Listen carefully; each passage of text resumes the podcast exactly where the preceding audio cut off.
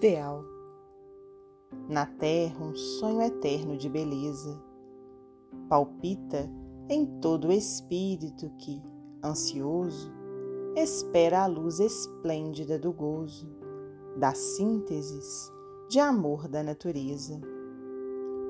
É ansiedade perpetuamente acesa no turbilhão medonho e tenebroso da carne, onde a esperança sem repouso luta, sofre, soluça e sonha presa.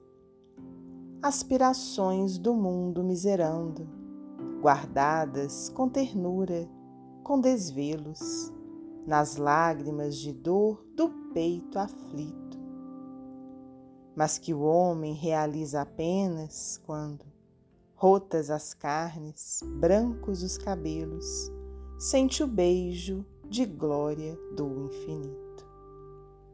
Olavo Bilac, psicografia de Francisco Cândido Xavier, do livro Parnaso de Além